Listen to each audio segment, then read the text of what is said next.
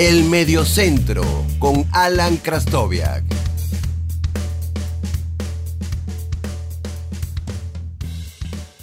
Hola, bienvenido a un nuevo episodio del Mediocentro.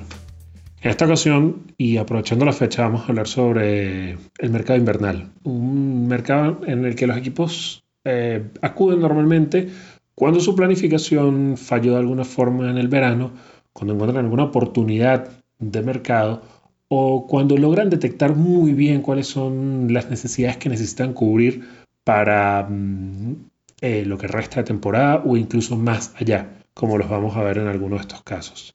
Eh, sin más preámbulo, vamos de una vez a revisar los mejores fichajes invernales de los últimos tiempos. Escuchas el Mediocentro con Alan Krastoviak. Para revisar los mejores fichajes invernales de los últimos tiempos, vamos a empezar con un caso muy particular, eh, que es el de Marcelo, el lateral del Real Madrid. Marcelo no llega al, Real Madrid para cubrir una baja puntual en el momento o para ser una parte fundamental de la, del, de, la plantilla del Madrid en ese momento, sino como una buena oportunidad de mercado. Llega en ese mercado invernal eh, con Gonzalo Higuaín, algo que, es, que, se hacía muy común hasta hace unos años, que era que los jugadores eh, latinoamericanos o sudamericanos llegaran en el mercado invernal eh, por la forma en la que se juegan las temporadas de, los, de este lado del mundo. Marcelo llega en la temporada 2006-2007 al Real Madrid con apenas 18 años y ya con 31 se ha convertido en una, parte importantísima de la historia reciente del club merengue. Ha ganado cuatro ligas y cuatro champions y definitivamente tiene que ser considerado uno de los mejores laterales izquierdos de los últimos años. Nos vamos a quedar en España, donde es muy común el tema de acudir al, al mercado invernal para revisar dos excelentes fichajes que realizó el, Valencia Club de Fútbol. El primero de ellos fue en la temporada 2001, eh, cuando ficha desde River Plate a nada más y nada menos que al payasito Pablo Aymar. Eh, Aymar llegó al, Valencia y devolvió inmediatamente eh, las expectativas que había en él. Firmó un, contrato larguísimo, siete años, los cuales, los cuales no cumplió ya que las lesiones lo fueron, lo fueron apagando un poco. Eh, del Valencia pasó al Zaragoza, luego mm, estuvo un tiempo en el Benfica, donde tuvo muy buenas eh, actuaciones, pero obviamente no en el escaparate de la Liga Española. Definitivamente Pablo Imar es uno de los mejores fichajes del mercado invernal por el tamaño del fichaje. Eh, estaba fichando lo que prácticamente en ese momento era una superestrella o una superestrella en ciernes para, para la Liga Española. También el Valencia, un poco más, unos, un, par de temporadas antes, en la temporada 97-98, ficha al rumano Adrián Ilie, la Cobra Ilie. Lo recordará muy bien Luis Van Gaal en aquella, aquel dúo eh, dinámico, por llamarlo de alguna forma, de la Cobra y el Piojo, el Piojo López. Eran, fue un delantero que también sufrió mucho con las lesiones, pero que tuvo en, ese, en ese mercado de invierno que llegó, esos seis meses que estuvo esa primera temporada, marcó 12 goles en 17 partidos de liga y se convirtió en uno de los delanteros de moda del, fútbol europeo para el final de los, años 90. Lamentablemente las lesiones nos, fueron quitando eh, y quizás también un poco el, carácter del, rumano, nos fueron quitando a un delantero que, definitivamente era una bomba. Eh, Cooper lo llegó a llamar un desperdicio de talento. Por cierto, el, apodo de la Cobra Ili se lo pone Claudio Ranieri, el, técnico italiano. Luego Cooper, que también lo tuvo en el Valencia, lo llamó un desperdicio de talento porque obviamente no, para el talento que tenía, nunca llegó a, explotarlo en su totalidad durante un tiempo, durante un espacio de tiempo sostenido. También en España, eh, uno de los fichajes eh, más recordados del mercado invernal es el de Edgar Davids, quien llega eh, cedido al Barcelona en el mercado invernal de la 2003-2004. Solamente está seis meses en Barcelona, pero es el catalizador de lo que sería el mejor eh, Barcelona de Rijkaard, de Frank Rijkaard. El Barcelona tuvo una primera parte de temporada terrible, no encontraba el camino, y se dice que, que Saki em, fue el que, el que le, dio la idea a, a Frank Rijkaard de, traer a Edgar Davids y de adelantar unos metros en la cancha a Xavi. Ese es el momento de la gran explosión de Xavi esa, esa, esa, segunda parte de la primera temporada de Rijkaard en el barquillo del Barcelona. Y si bien eh, Davids no se queda en el Barcelona, sí eh, muestra un poco las características de lo que va a ser el mediocampo del, de Frank Rijkaard en, su, en su periplo por el, por el banquillo del Camp Nou. Definitivamente es uno de esos fichajes que cambia temporadas e incluso no solo cambió esa temporada, sino que a pesar de no estar eh, presente, su, su, mm, su, influencia se vio mucho más allá de esta temporada.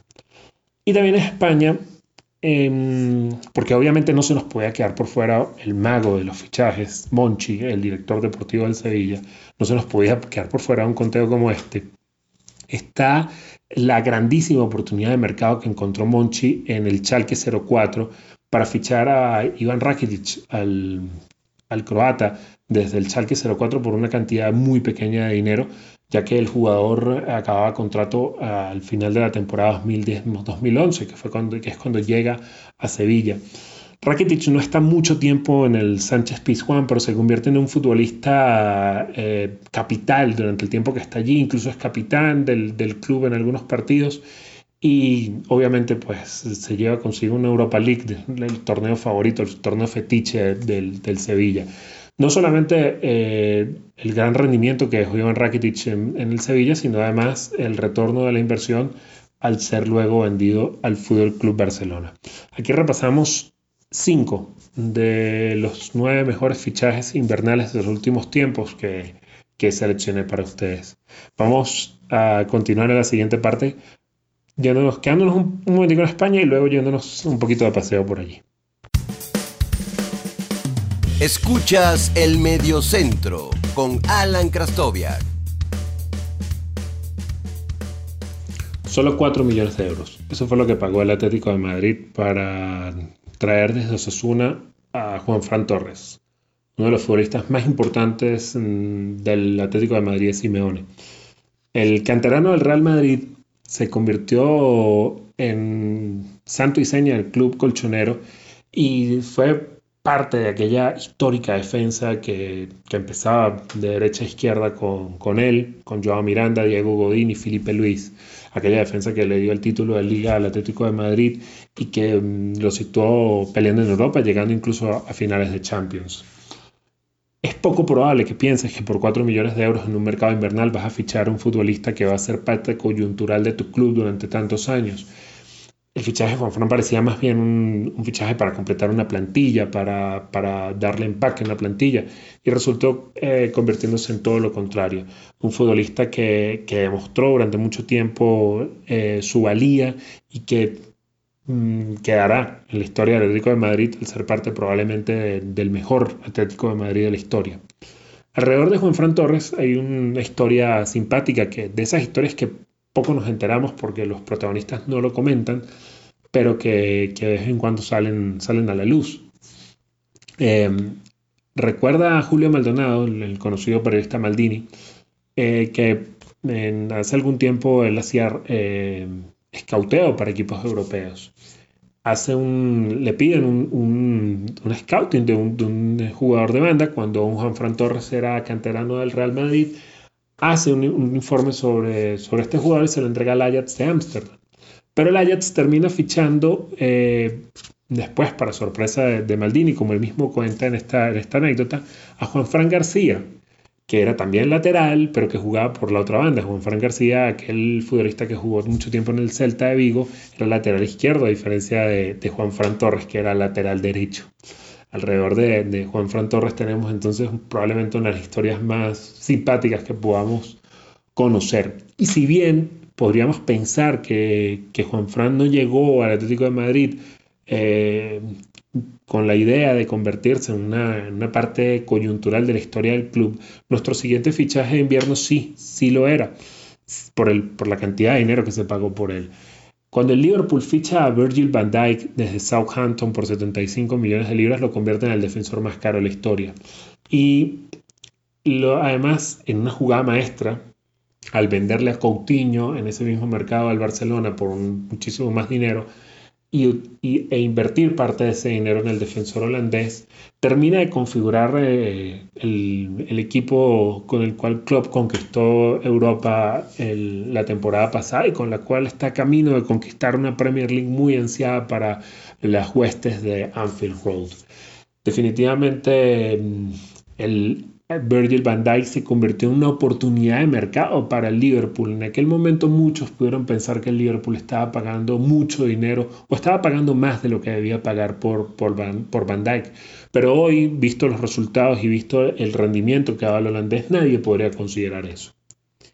Nos vamos a quedar en Anfield para recordar que en la temporada 2010-2011 el Liverpool también acudió al mercado de invierno luego de venderle a Fernando Torres al Chelsea y traer a Andy Carroll, que era en ese momento aparentemente el gran fichaje del Liverpool, la enésima eh, esperanza inglesa, el jugador que se iba a convertir en el delantero para muchos años en Anfield, pero junto con él llegó a un, extremo eh, uruguayo llamado Luis Suárez, quien marcó 82 goles en tres temporadas y media, estuvo a punto de convertir al Liverpool, un Liverpool muy diferente al de ahora, eh, con una plantilla mucho más limitada, dirigido por Brendan Rogers, estuvo a punto de convertirlo en campeón en la temporada 13-14.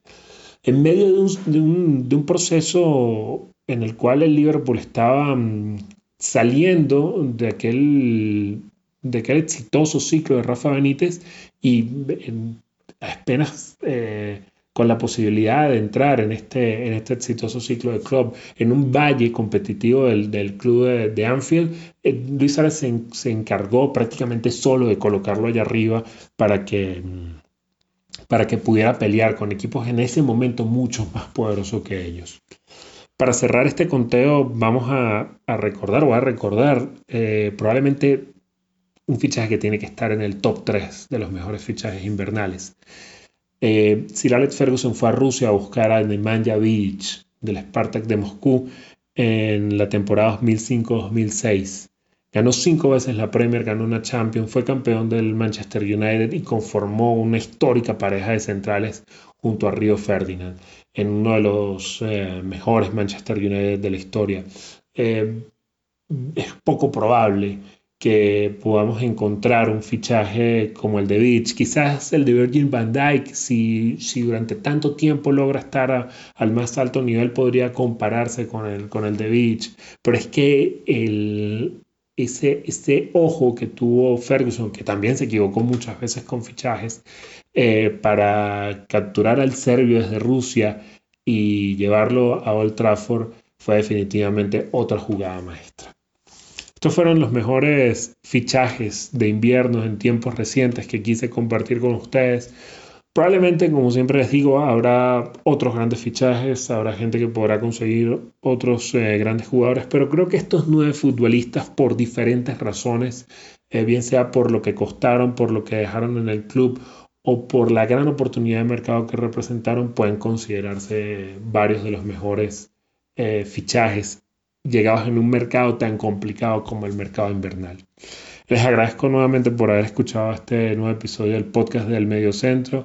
Les recuerdo que pueden activar las notificaciones en la plataforma que estén usando para escucharlo para que no se pierdan ningún episodio y que pueden seguir la cuenta de Instagram arroba el medio centro o seguirme en Twitter arroba alan con doble L guion bajo HA.